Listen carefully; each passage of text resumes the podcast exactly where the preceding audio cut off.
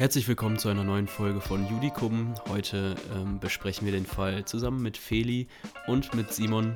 Ähm, heute geht es um fahrlässige Notwehrprovokation. Ein, wie ich finde, sehr interessantes Thema. Ja, die Feli, die kennen wahrscheinlich viele Leute von euch schon, auch aus der letzten Folge, aber auch von ähm, Legally Female und auch vom BioBest Law Student. Und wir haben uns gedacht, dass wir heute einfach mal die, ja, den Fall zusammen besprechen und Simon hat dafür sich nochmal hingesetzt, hat den Zugabteilfall rausgesucht. Ähm, verlinken wir euch natürlich auch die Fundstelle. Und ja, Simon, die Bühne gehört dir. Trag uns gerne den Sachverhalt vor. Ja, vielen Dank, Noah. Ja, ich habe mir den Zugabteilfall rausgesucht. Ich finde, das ist so einer dieser Strafrechtsklassiker von früher, die man irgendwie so aus dem Studium, so aus dem Grundstudium kennt. Also es gibt ja so, ich würde mal sagen, zwei Handvoll Urteile, die so ja, Namen haben, die so aus, den, äh, aus dem 20. Jahrhundert sind vom BGH und der Zugabteilfall ist so einer davon. Ich fange jetzt mal mit dem Sachverhalt an. Der 54-jährige Täter T benutzte am Nachmittag des 7. Dezember 1993 für die Heimfahrt von seiner Arbeit einen Eilzug. T fuhr in der ersten Klasse, weshalb sein Abteil entsprechend gemütlich und leer war. Der Rest des Zuges war aufgrund des Feierabendverkehrs überfüllt. Fahrgäste, die in der zweiten Klasse keinen Sitzplatz gefunden hatten, standen auf dem Gang vor der Tür des Abteils, in dem T am Fenster saß. Der 24 Jahre alte O kam nun aus der zweiten Klasse in das Abteil des T spaziert und setzte sich an das gegenüberliegende Fenster. O war durch Alkohol mittelgradig berauscht und hatte eine geöffnete Bierdose bei sich. Der Biergeruch breitete sich dann im Abteil aus. T war davon nach seinem langen Arbeitstag sichtlich genervt. Am liebsten wollte er allein in seinem Abteil sein, er fühlte sich von O regelrecht gestört. Er entschloss sich dazu, ihn mit Kaltluft aus dem Abteil herauszuekeln. T öffnete deshalb das Fenster. Die kalte Dezemberluft strömte nun ins Abteil. O, der nicht warm genug angezogen war, begann zu frieren. Er stand deshalb auf und machte das Fenster wieder zu. T öffnete erneut das Fenster, das wieder von O geschlossen wurde. Dieser Vorgang wiederholte sich weiterhin wobei es zu einem Wortstreit kam, bei dem O immer lauter wurde. Nachdem T das Fenster zum dritten Mal geöffnet hatte, drohte O, der das Fenster abermals zumachte, dem T mit erhobener Faust Schläge für den Fall an, dass das Fenster noch einmal geöffnet würde. T zog aus der Tasche seiner links neben ihm hängenden Jacke ein Fahrtenmesser, sodass die Klinge sichtbar wurde. Er wollte O damit zeigen, dass ihm ein Messer zur Verteidigung gegen Tätlichkeiten zur Verfügung stehe. In der Annahme, das Messer werde O von Tätlichkeiten abschrecken, machte T erneut das Fenster auf. Anschließend nahm er eine halbliegende Position ein, bei der sich seine Beine auf dem gegenüberliegenden Sitz befanden. Nun sprang O auf. Er ging auf T zu, um seine Drohung wahrzumachen und ihm Faustschläge zu versetzen. O fasste mit beiden Händen in das Gesicht des T. Dieser hatte jetzt den Eindruck, O wolle ihm an den Hals gehen. T hatte keine Zeit mehr zum Aufstehen. Er holte sein Fahrtenmesser aus der neben ihm hängenden Jacke und stach damit dem über ihn gebeugten O ungezielt in einer Aufwärtsbewegung 8 cm tief in den Oberbauch, wobei er nicht beabsichtigte und auch nicht billigend in Kauf nahm, dass der Stich eine tödliche Wirkung haben könnte. O wich sodann etwas zurück. T konnte nunmehr aufstehen. Zwischen ihm und O kam es innerhalb des Abteils zu einem Kampf. Dabei stach der T mit dem Fahrtenmesser 5 bis 6 cm tief in den Nacken des O, auch fügte er O zwei Schnittverletzungen am Hinterkopf zu. O versuchte dabei, sich in den Besitz des Messers zu setzen. T wollte das Messer behalten und sich dem O widersetzen. Schließlich stürzten beide auf den Sitz an der Abteiltür, weshalb eingetroffene Zeugen die beiden voneinander befreien konnten. Am selben Abend, und das ist jetzt ganz wichtig, verstarb O noch an der zuerst zugefügten Bauchverletzung. Und nach diesem etwas längeren Sachverhalt fragen wir uns jetzt, wie hat sich der T durch den ersten Stich, also nicht diese ganze Gerangelei, sondern nur durch den ersten Stich in den Oberbauch des O strafbar gemacht. Kleiner Bearbeitervermerk, zu prüfen sind heute nur Delikte aus den Paragraphen 212 bis 227 StGB. Kurze Zwischenfrage habe ich jetzt. Mhm. Hm, was genau ist ein Fahrtenmesser? Ein Fahrtenmesser. Da bin ich jetzt auch keine Waffe, Waffenexpertin, aber ich würde sagen Messer einfach. Genau, kann man glaube ich so sagen. Ich habe mich das nämlich in der Vorbereitung auf, äh, auch gefragt, habe das mal gegoogelt, bin auf Google Bilder gegangen und habe mir die Bilder angeguckt. Das ist einfach ein Messer. Also das ist äh, ein Messer, Klingenlänge habe ich genannt. Ähm, das hat keine Besonderheiten. Ja. Das ist jetzt kein Küchenmesser, das ist kein Butterfly-Messer, das ist einfach so ein, so ein Zwischending aus beidem. Ne. Das ist auch kein Sprungmesser, es ist einfach ein Messer, ähm, was man rausholen kann und stechen kann. Ich habe sogar eine Definition gerade gefunden bei Wikipedia. Da steht, es ist ein feststehendes Messer, das in einer Scheide aus Leder steckt und besonders bei Fahrten mitgeführt wird. Okay, deswegen auch der Name. Okay. Ja, und die hatte sie auch bei einer Fahrt dabei, also von daher. Ja. ja. Mhm. Äh, genau, okay, dann will ich euch beide jetzt aber mal, ihr habt jetzt den Sachverhalt so schön von mir vorgetragen äh, bekommen und auch den Bearbeitervermerk gehört. Was würdet ihr denn sagen, was als erstes so in Betracht kommt an Normen, die man hier prüfen müsste? Naja, ähm, wenn ich anfangen soll, dann würde ich sagen, in Betracht kommt zunächst schon mal der Totschlag gemäß 212 Absatz 1 StGB, weil der O ja gestorben ist dann am Ende des Tages. Grundsätzlich könnte man in so einem Fall natürlich auch Mord andenken. Jedoch ist ja äh, Paragraph 211 äh, ausdrücklich äh, von der Fallfrage ausgeschlossen worden, weil wir ja gesagt haben, nur Delikte aus Paragraph 212 bis 227 StGB sollen hier anzusprechen sein. Das heißt, ich würde erstmal den Totschlag prüfen. Genau, und der Totschlag, der wird jetzt die erste Norm der Prüfung sein, wird aber nicht der Schwerpunkt dieser Folge, deswegen machen wir es relativ kurz. Hier haben wir natürlich den Tod eines Menschen, also der O ist am Ende gestorben. Ähm, und dieser Tod wurde auch durch eine kausale Handlung hervorgerufen, die dem T auch objektiv zurechenbar ist. Jetzt ist die, ja, die einzig große Frage eigentlich in dieser Prüfung, ob wir hier einen Vorsatz haben. Äh, Vorsatz kann ja entweder aus Dolus Directus ersten Grades, das heißt der Absicht, Dolus Directus zweiten Grades, das heißt im Direktvorsatz, oder im Dolus Eventualis, das heißt im Eventualvorsatz bestehen. Äh, wer sich hierfür nochmal näher interessiert, da haben wir in Staffel 3, Folge 10 im Didarim-Fall nochmal ein bisschen, gehen wir näher auf diese einzelnen Punkte ein. Hier können wir aber sagen, dass sich T ausweislich des Sachverhalts ja, er hat nicht beabsichtigt, dem Ohr eine tödliche Verletzung zuzufügen äh, und dies auch nicht billigend in Kauf genommen. Also das war ja genau der Wortlaut aus dem Sachverhalt. Es dürfte hier als Wink mit dem Zaunfall zu verstehen sein, dass hier kein Vorsatz anzunehmen ist. Das war natürlich, das sage ich jetzt so schön, aber es war natürlich im Originalfall ein bisschen anders. Da hat sich der BGH auch mit dieser Frage etwas intensiver auseinandersetzen müssen, da die subjektive Sicht des Täters in der Praxis ja nicht wirklich leicht zu bewerten ist. Der BGH hat jedenfalls gesagt, dass ein Stich in den Bauch einer über dem Täter gebeugten Person dafür spricht, dass der Täter es wenigstens billig in den Kauf nahm, dass das Opfer sterben könnte. Insofern trennen sich jetzt hier also die Wege vom BGH und unserer Lösung, aber wir werden uns im weiteren Verlauf wieder treffen. Jedenfalls kann man sagen, ja, der Totschlag, den Noah hier vorgeschlagen hat, als erstes zu prüfen, der ist hier mangels Vorsatz abzulehnen.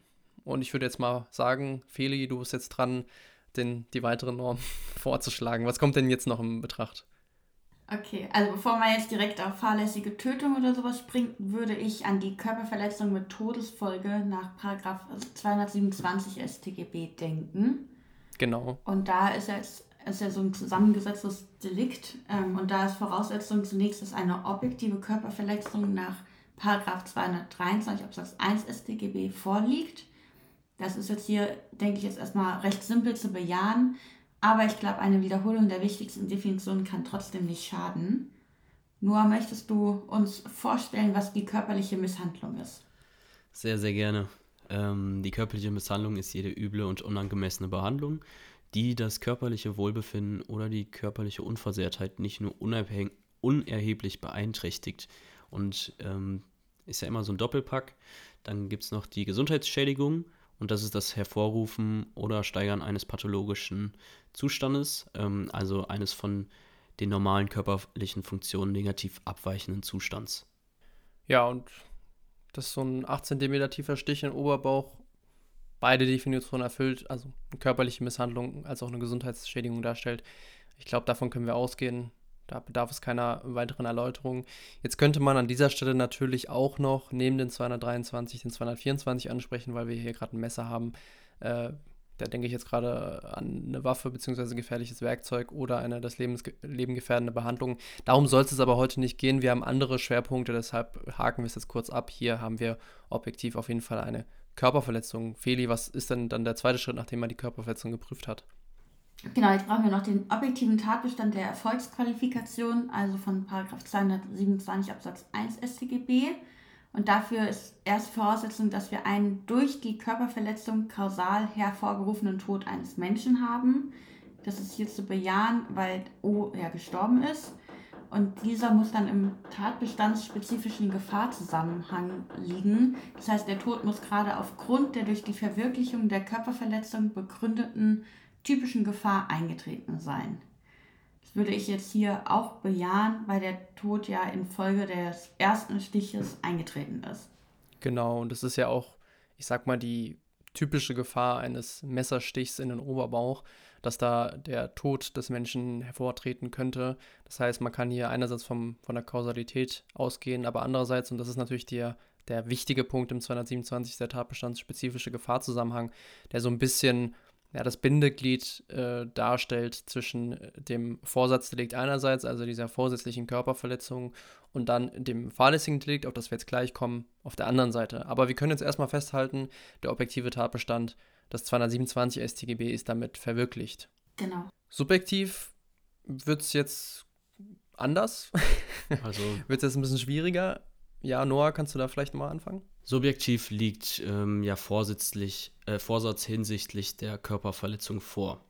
Auch wenn ähm, T den Tod des O nicht bedingt in Kauf nahm. Denn die Körperverletzungshandlung an sich vollzog er ja schon vorsätzlich. Und die Frage wäre ja jetzt hier wahrscheinlich, ja, was wäre die Frage, Simon? Ich übergebe mal wieder den Stab an dich. Sehr gerne. Also nochmal kurz, um vielleicht Leute abzuholen, was prüfen wir jetzt eigentlich? Also wir haben ja jetzt erstmal geprüft, haben wir eine vorsätzliche Körperverletzung. Das hast du jetzt gerade bejaht. Es ist jetzt nicht relevant, ob äh, der T jetzt einen Tod des O schon billigend in Kauf genommen hat. Erstmal kommt es darauf an, hat er die Körperverletzungshandlung an sich vorsätzlich vollzogen, das heißt den Messerstich. Das hast du hier bejaht, das ist auch richtig so. Jetzt ist aber im Rahmen des 227 die Frage, inwiefern können wir ihm jetzt den Tod, den er ja an sich nicht billigend in Kauf genommen hat, dennoch zurechnen. Und das macht Paragraph 227 darüber, indem wir sagen, wir verbinden ein Vorsatzdelikt mit einem Fahrlässigkeitsdelikt. Und die Fahrlässigkeit, die wir jetzt prüfen müssen, die bestimmt sich nach der objektiven, im Verkehr erforderlichen Sorgfalt bei objektiver Vorhersehbarkeit der Folge. Ich finde das immer ein bisschen schwer zu greifen, gerade bei so Fahrlässigkeitsprüfungen im Strafrecht, aber es ist so, dass man davon ausgehen muss, was ist eigentlich ja die typische Sorgfalt, die jemand objektiv im Verkehr mit sich führen muss. Hm, objektiv betrachtet ist es, und wie der BGH in seinem Urteil auch jetzt hier an der Stelle hervorgehoben hat, auf jeden Fall vorhersehbar, dass ein Messerstich in den Oberbauch eines Menschen den Tod hervorrufen kann. Das hatte ich ja vorhin auch schon so ein bisschen angesprochen. T war auch aufgrund seiner individuellen Voraussetzungen in der Lage, das Sorgfaltspflichtwidrige seiner Handlungen subjektiv ähm, vorherzusehen und sozusagen den vorhersehbaren Eintritt der tödlichen Folge zu erkennen. Damit haben wir also den objektiven und subjektiven Tatbestand des Paragraphen 227 Absatz 1 StGB recht gut äh, abhaken können. Jetzt kommt an dieser Stelle aber der, das Interessante, also das Herzstück des Falls, und zwar die Rechtfertigung. In Betracht kommt jetzt hier eine Rechtfertigung. Feli, hast du da eine Idee, was wir hier prüfen könnten? Hm, da würde ich erstmal mit der Notwehr nach 32 StGB anfangen. Mhm. Und genau, und Notwehr ist eben gemäß 32 die Verteidigung, die erforderlich ist, um einen gegenwärtigen rechtswidrigen Angriff von sich oder einem anderen abzuwenden. Und als erstes braucht man, um eine Notwehr zu bejahen, als Rechtfertigungsgrund die Notwehrlage und die Notwehrhandlung und Notwehrlage, da kommen jetzt wieder ein paar Definitionen, ähm, ist eben der gegenwärtige rechtswidrige Angriff. Und da haben wir jetzt wieder die Definition vom Angriff, die wir brauchen. Vielleicht kann die jemand von euch vortragen. Das kann ich natürlich auch wieder gerne machen. Ähm, ein Angriff ist jede durch eine menschliche Handlung drohende Verletzung rechtlich geschützter individueller Güter oder Interessen in feindlicher Willensrichtung. Ähm, vielleicht zur Subsumption. Ähm, O stürzt er auf T los, um ihm Faustschläge zu verpassen. Dann brauchen wir noch die Gegenwärtigkeit des Angriffs. Ähm, ein Angriff ist gegenwärtig, wenn er unmittelbar bevorsteht, gerade stattfindet oder noch fortdauert.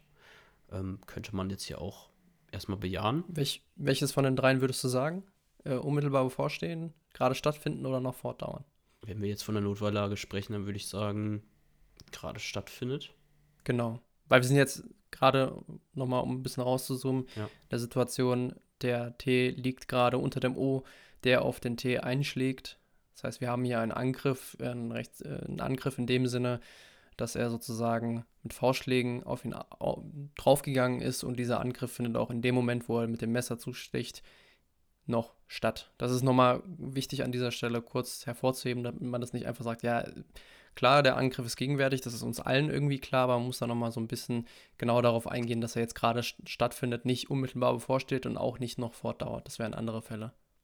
Und als drittes braucht man halt noch die Rechtswidrigkeit des Angriffs. Ähm, rechtswidrig ist der Angriff, wenn er objektiv im Widerspruch zur Rechtsordnung steht und insbesondere nicht selbst gerechtfertigt ist. Hier könnte man eine Rechtfertigung des Angriffs ähm, durch O ganz kurz andenken, weil T ja andauernd das Fenster aufgemacht hat. Ähm, aber man sollte dann in einem Satz abhaken, dass kalte Luft, die durch das Fenster strömt, nicht als Angriff äh, gegen den O hier zu sehen ist. Genau, also damit liegt dann im Ergebnis eine Notwehrlage vor. Eine Notwehrlage reicht aber nicht aus. Wir brauchen auch eine Notwehrhandlung und diese muss erforderlich und geboten sein. Ich weiß nicht, Feli, ob du da vielleicht gleich was zu sagen möchtest. Genau, also wir brauchen diese ähm, Anforderung an die Notwehrhandlung und die muss erforderlich sein, wie du gesagt hast. Und erforderlich ist die Handlung, wenn sie einerseits geeignet zur Abwehr des Angriffs ist und andererseits das mildeste zur Verfügung stehende Mittel darstellt. Ähm, das heißt, wir haben hier so eine zweiteilige Prüfung. Und ich würde mal anfangen mit der Eignung. Und zwar der Messerstich ist auf jeden Fall geeignet, den Angriff von O abzuwehren. Das heißt, wenn ich mit dem Messer auf jemanden einsteche, ist der ja äh, erstmal nicht, kann, ist, kann der erstmal nicht weiterschlagen, äh, weil T eben auch auf dem Sitzen lag, sei er sich dem Angriff von O ausgeliefert, ohne dass er neben dem Messerstich noch andere gleich geeignete Verteidigungsmöglichkeiten hatten. Insbesondere konnte er nicht rechtzeitig aufstehen ähm, deswegen können wir jetzt auch sagen, okay, es ist auch das mildeste zur Verfügung stehende Mittel, äh, weil er eben schon lag, dann kann er jetzt auch nicht so leicht einfach zurückschlagen. Ähm, dann muss natürlich auch das Recht dem Unrecht nicht weichen. Also man kann jetzt vom T auch nicht erwarten, dass er aufsteht und flieht, ähm, sodass er quasi jetzt nur das Messer als Waffe hatte. Deswegen könnte man hier auf jeden Fall die Erforderlichkeit bejahen. Genau, das ist im Prinzip so ein, so ein bisschen wie so eine Verhältnismäßigkeitsprüfung, die man hier jetzt vornimmt, auch wenn man es so nicht sagen sollte in einer Klausur, weil es ist keine Verhältnismäßigkeitsprüfung. Aber so kann man sich das ungefähr ein bisschen vorstellen, dass man erstmal guckt, haben wir hier ein geeignetes Mittel und war dieses Mittel auch das mildeste, was ihm in dem Moment zur Verfügung stand. Und jetzt, Feli, wolltest du gerade weitermachen? Was wäre dann der nächste Punkt, den man hier prüfen muss? Genau, jetzt muss man noch prüfen, ähm, ob der Messerstich auch geboten war. Und hier prüft man jetzt ganz im Einzelfall die gebotene sozialethische Einschränkung des Notwehrrechts, weil ähm, das Notwehrrecht eben so das schneidigste Schwert aus dem Strafgesetzbuch ist und nur in Ausnahmefällen eingeschränkt wird. Und hier könnte man jetzt eben andenken, ob so ein Ausnahmefall vorliegt. Ähm, das Notwehrrecht kennt nämlich keine Güterabwägung, deswegen, wie du auch gesagt hast, sollte man nicht von der Verhältnismäßigkeitsprüfung sprechen auch wenn man sie an sich ein bisschen vornimmt.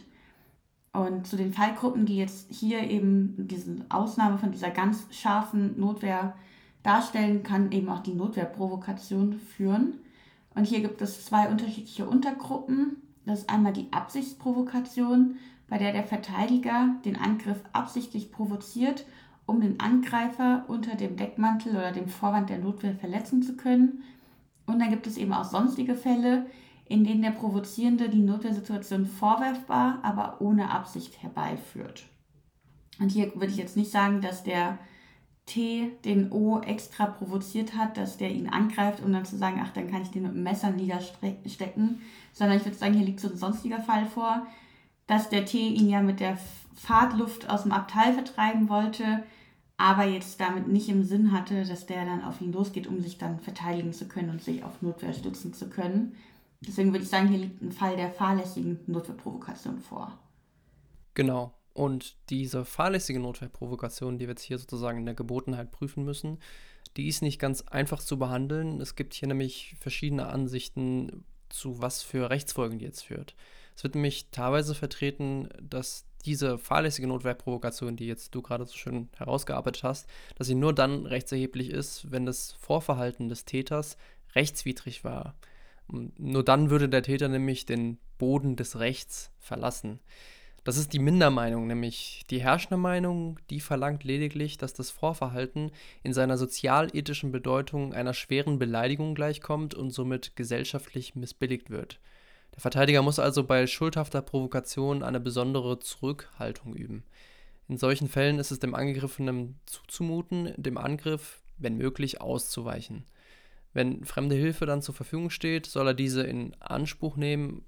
Man hört es jetzt vielleicht so ein bisschen raus. Es geht hier im Wesentlichen darum, dass die Erforderlichkeit ähm, gemäß 32 Absatz 2 StGB durch ein Drei-Stufen-Modell zu begrenzen. Das ist das Ausweichen, die Schutzwehr und dann die Trutzwehr. Das heißt, die herrschende Meinung sagt, bei der fahrlässigen Notwehrprovokation geht es so ein bisschen darum, was ist das Vorverhalten des T hier gewesen? Ist das nicht rechtlich erheblich, sondern ist das so sozialethisch ein bisschen zu missbilligen? Wenn das dann der Fall ist, dann muss er, wenn er angegriffen wird, wenn er sich eines Angriffs ausgeliefert sieht, zunächst drei Stufen durchlaufen, beziehungsweise zwei Stufen durchlaufen, bevor er dann am Ende auf die Trutzwehr übergehen kann. Er muss erstmal ausweichen und dann muss er erstmal sich schützen, das heißt beispielsweise die Hände schützend vor das Gesicht halten oder ähnliches.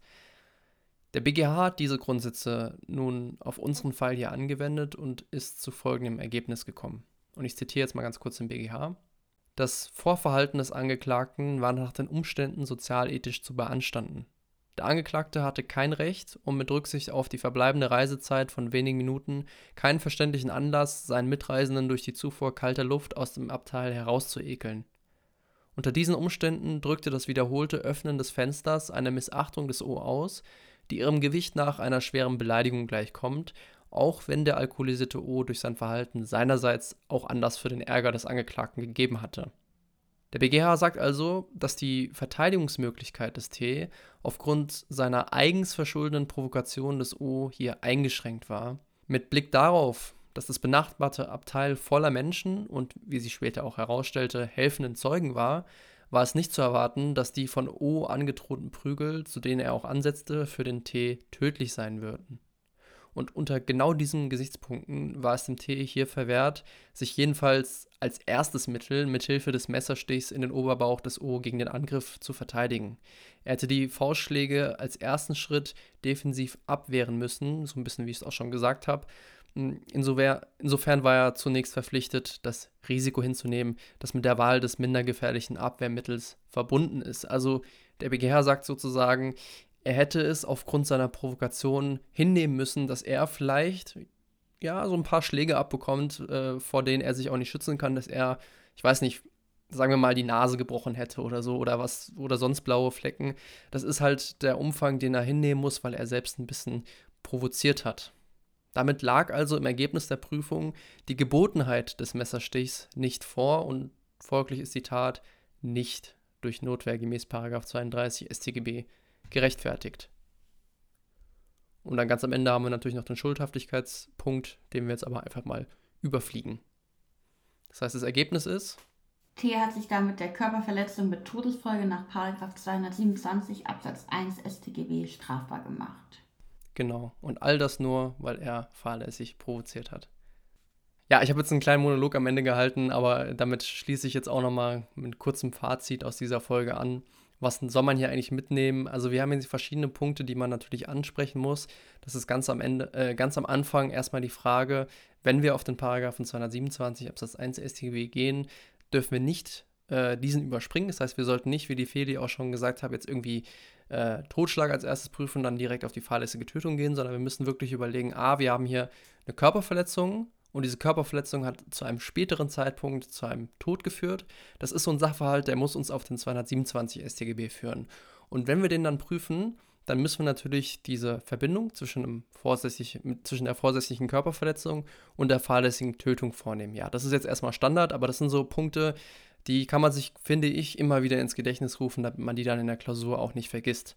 So, und dann, was ist das speziell an diesem Fall? Das ist ganz klar die Rechtfertigung. Und in der Rechtfertigung haben wir die Klassiker, äh, den Klassikerfall schlechthin, und zwar die Notwehr. Ich finde, die Notwehr kommt am häufigsten vor und ich glaube auch in der Praxis wird sich am häufigsten bei der Rechtfertigung, wenn überhaupt, auf die Notwehr berufen, nach 32 StGB. Und bei der ist es so interessant, weil die Notwehr, das hat die Feli auch vorhin gesagt, das ist ja so ein scharfes Schwert.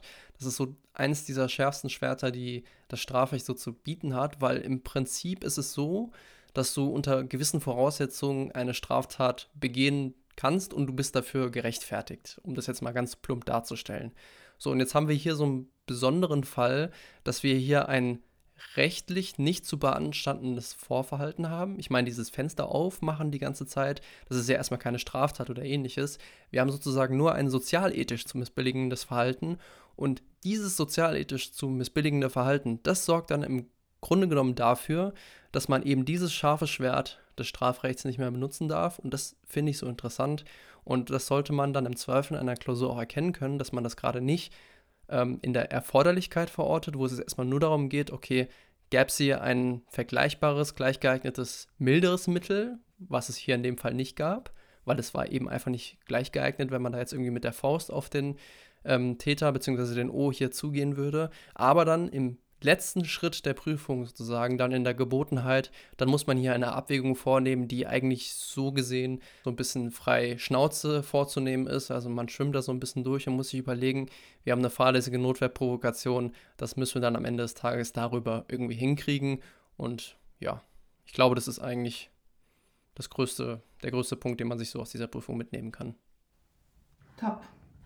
Ja, vielen Dank, Simon. Ähm das ist auf jeden Fall ein Thema, was sehr examensrelevant ist, weil das ähm, ja gerade auch so schön äh, schematisch äh, abgehandelt werden kann.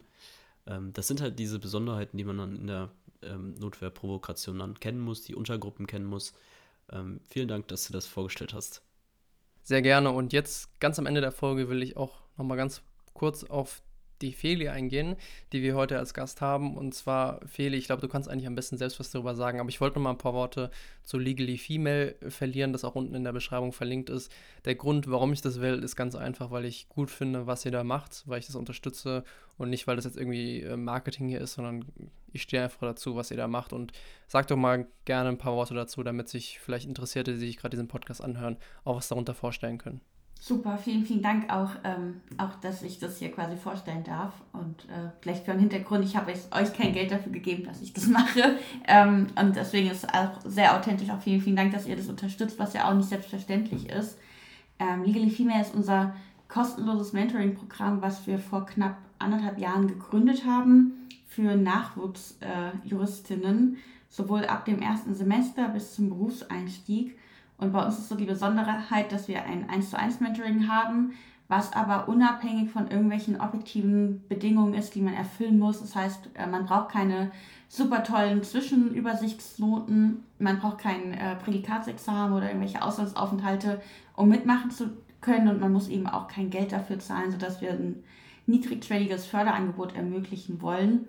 Und bei unserem Mentoring-Programm wird man eben als Nachwuchsjuristin mit einer Mentorin gematcht, ähm, wenn man noch sich in frühen Studium, also in frühen Phasen des Studiums befindet, kriegt man meistens eine Mentorin, die gerade das erste Examen hinter sich hat, dass die auch noch ganz nah dran ist, während man natürlich beim Berufseinstieg dann eher beispielsweise eine Partnerin der, aus der Großkanzlei oder eine Richterin oder Staatsanwältin, wir haben da wirklich ganz tolle Juristinnen, die mitmachen, als Mentorin an die Seite bekommt und mit der man dann eben vertrauensvoll sich über alle möglichen Themen austauschen kann.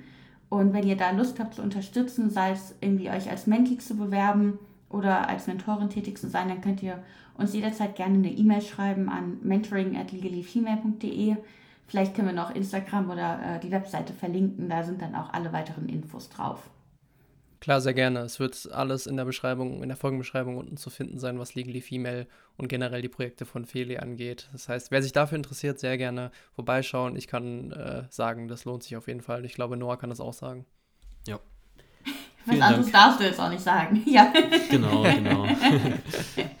ja, vielen Dank, Feli, dass du auch heute Gast bei uns warst. Und, Danke äh, euch. Ja, ich fand, das war, ein, äh, sehr, sehr eine, das war eine sehr runde Sache ähm, hat sich sehr intuitiv angefühlt, finde ich auch, so vom Redeanteil jeder. Ähm, und ja, wir hoffen, es hat euch gefallen. Lasst uns gerne eine Bewertung da und dann hören wir uns in der nächsten Woche wieder.